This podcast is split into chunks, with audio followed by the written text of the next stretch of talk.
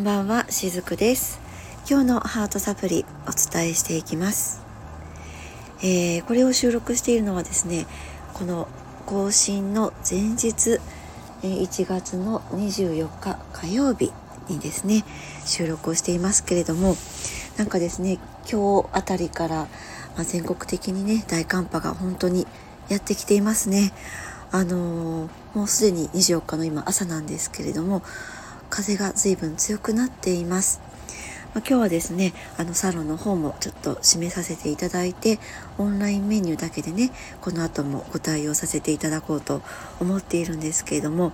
ま、この放送が配信される頃にはですねちょっと寒波の方も緩くなっているのかな？どうなんでしょうね水曜日の夕方にねこれは配信をしますのでうんまあ、その頃ちょっと交通状況とかもねとても心配なんですけれどもどうぞ皆さんあの焦らずにねゆっくりと、えー、移動などねしていただけたらと思いますそして是非お怪我などされないようにお体にも気をつけてね、えー、お過ごしいただけたらと思います。えー、今日お話ししていく内容はですね今、まあ、ちょっとこうお体にもね気をつけてくださいねっていうことでお話をしたんですけれども今日はホメオスタシスについてねお話をしてみたいなと思います。えー、どうしてねこのお話を今日しようかなと思ったのかと言いますと今私あのこのスピリチュアルケアラー雫としての活動以外にも看護師としてですねえー、高齢者の方が通所されてくる、えー、デイサービスというところにね看護師として勤務をしています。で、まあ、のやっぱりですねその現代の日本の医療ってその例えばその対症療法とかが結構多いんですよね。熱があるから解熱剤を飲むとか痛みがあるから鎮痛剤を飲むとかもちろんそういったこともその急性期にとっては大切な時もあったりするんですけれどもその慢性的な例えばこう頭痛とか腰痛とかっていうのはやっぱりその急性期にどんな対処をしてきたかとかあるいは普段、えー、日常の生活を送る上でどういった意識を持って生活をしているかっていうところが影響してくると思うんですね。でそれがやっぱりその人の体にとってあのいいようにそう作用していないと結局は慢性病というものになっていくと私はそういうふうに捉えているんですね。でこのホメオスタシスっていうのはあの聞いたことがある方も多くいらっしゃると思うんですけれども簡単に言うとですね甲状腺の維持機能っていうふうにも言いますね。甲状腺の維持機能って言ってもちょっとこう簡単には聞こえないかもしれないんですけどももう少し詳しくお話をしていきたいと思います。その生体っていうのは外からの何かしらの刺激とか変化があるとその体内をですね一定の範囲内に維持するような機能それが甲状腺の維持機能なんですね。例えばそれは気温が高くなればたくさん汗をかいて体温を下げようとするとかですね。気温が逆に低くなれば体が震えます。寒い寒いって震えますよね。そうすることで人は体温を上げようとしているんですね。あとは、えー、食事は取れば血糖値が上がります。そして血糖値が上がることで血糖値を下げようとするホルモンが今度は出てくれるんですね。例えば他には病原菌が体内に侵入すればその病原菌を倒すための白血球がそこに集まってくるんですね。まあ、そうやって集まってきながら病原菌を撃退すると、まあ、そういった形で私たちの体って本当に素晴らしいと思うんですけれども体内を一定の範囲内にきちんと維持しようと働いてくれるわけなんですね。でまたさらにもうちょっと詳しくお伝えしていくとその仕組みっていうのは大きく分けてだいたい3つのシステムで支えられています。そのシステムっていうのは自律神経系とホルモン系と免疫系の3つなんですね。なんとなく私のお話をいつも聞いてくださっているこの辺りのこと大事だよなってもうお気づきの方もたくさんいらっしゃると思いますこの自律神経ホルモン免疫。この3つが三位一体となって、まあ、ホメオスタシスの三角っていうふうにも言われたりするんですね。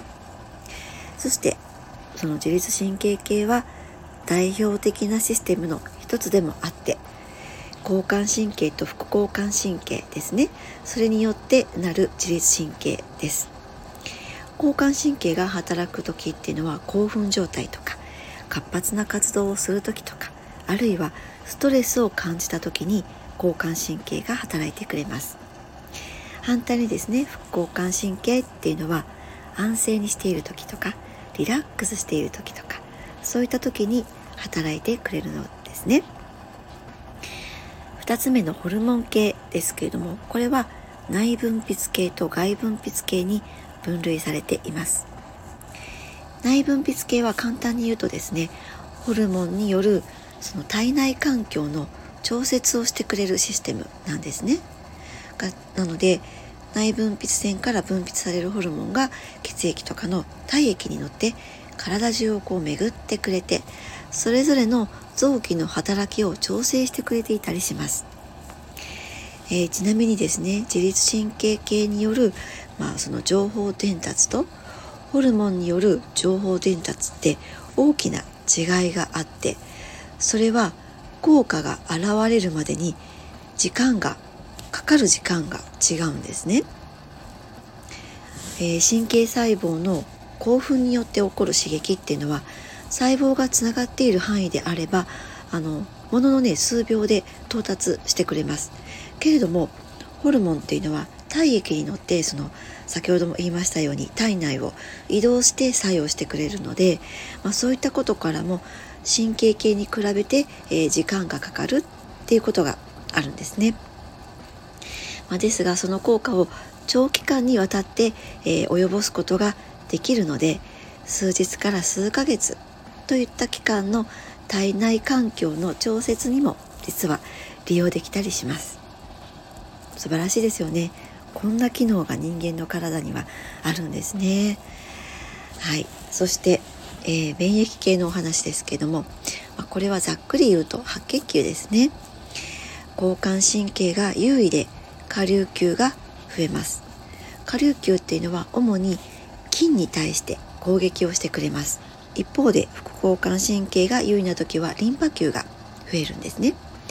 このリンパ球っていうのは主にウイルスに対して攻撃をしてくれます。つまり自律神経の中で交感神経と副交感神経のバランスが取れてホルモンは内分泌系と外分泌系があってこのバランスが取れてその自律神経と内分泌系のやり取りの中で免疫が働いてくれるんですね。そして、まあ、ちょっといろいろとこの体の仕組みについてお話をしてきましたけれども今日はねここからがある意味本題だったりします、えー、この放送を聞いてくださっている方は、えー、意識してですねこの今出てきた自律神経系内分泌系免疫系をね調整することってできますでしょうか、えー、人の意識には健在意識、え、これは自分自身が認識できる意識ですね。そして潜在意識。これは自分自身が認識できない意識ですよね、まあ、こういった潜在意識の深いところには無意識の領域っていうのがあります。仮にですねこれらの意識を健在意識潜在意識を合わせて100%っていうふうにすると健在意識は3%から5%以下。そしてこ潜在意識と無意識の領域っていうのは95%から97%以上というふうに言われているんですね。この潜在意識とかその無意識の領域の中に自律神経ホルモン系免疫系のコントロールセンターが実はあるんですねなのでその潜在意識とか無意識の中の何かが、えー、ホメオスタシスの三角のバランスを乱してしまって結果的に肉体や現実にも影響を及ぼすとそういうふうに考えています。これを実はその念頭にね置いておくことってとっても大事なことなのではないかなと思うんですね。このことを理解していないと例えばそのなんとかワークとかね潜在意識を書き換えるとかそういったテクニックとかやり方手法ばかりに走ってしまってむしろ迷走してしまったりするんですね。えー、健在意識がホメオスタシスの三角をコントロールもしもすることができるならば肉体とか現実を簡単に調整できるので何かに苦しんでいる人っていうのはむしろ少なくなると思います。えー、日本にはですね病は気からっていう言葉がありますけれども、まあ、この言葉っていうのはその病は潜在意識とか無意識の領域からっていうふうに捉えてもいいかもしれないですね。えー、本来ですね人は健在意識とか潜在意識の区別っていうのは実はなかったようなんですね。でも集団にならないと生きていくことができないのが人間でもあります。大昔はですね例えばその狩猟にしても農耕にしても一人ではできなかったんですよね。大昔は村八部という言葉もありましたけれどもその村八部っていうのは、えー、ある意味死を意味することだったとも思います他者の人に合わせなければ村八部にされてしまう、まあ、そういった時代もあったと思うんですね。そういった時代の流れの中で、えー、大勢の中で人は健在意識と潜在意識の区別をするようにもなっていったのかなとそんな風にも思っています。他者に合わせるために本音を隠してその建前っていうものが前面に出る習慣ができてしまったのかなとも思います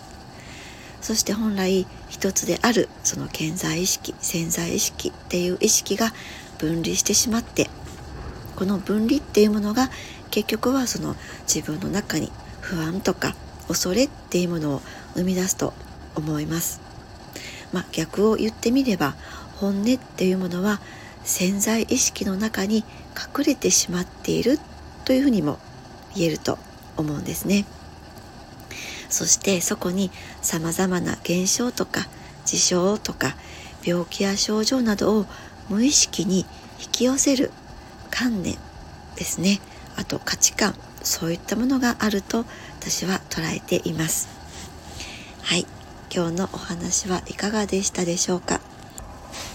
今日も最後までお付き合いくださりありがとうございました。しずくでした。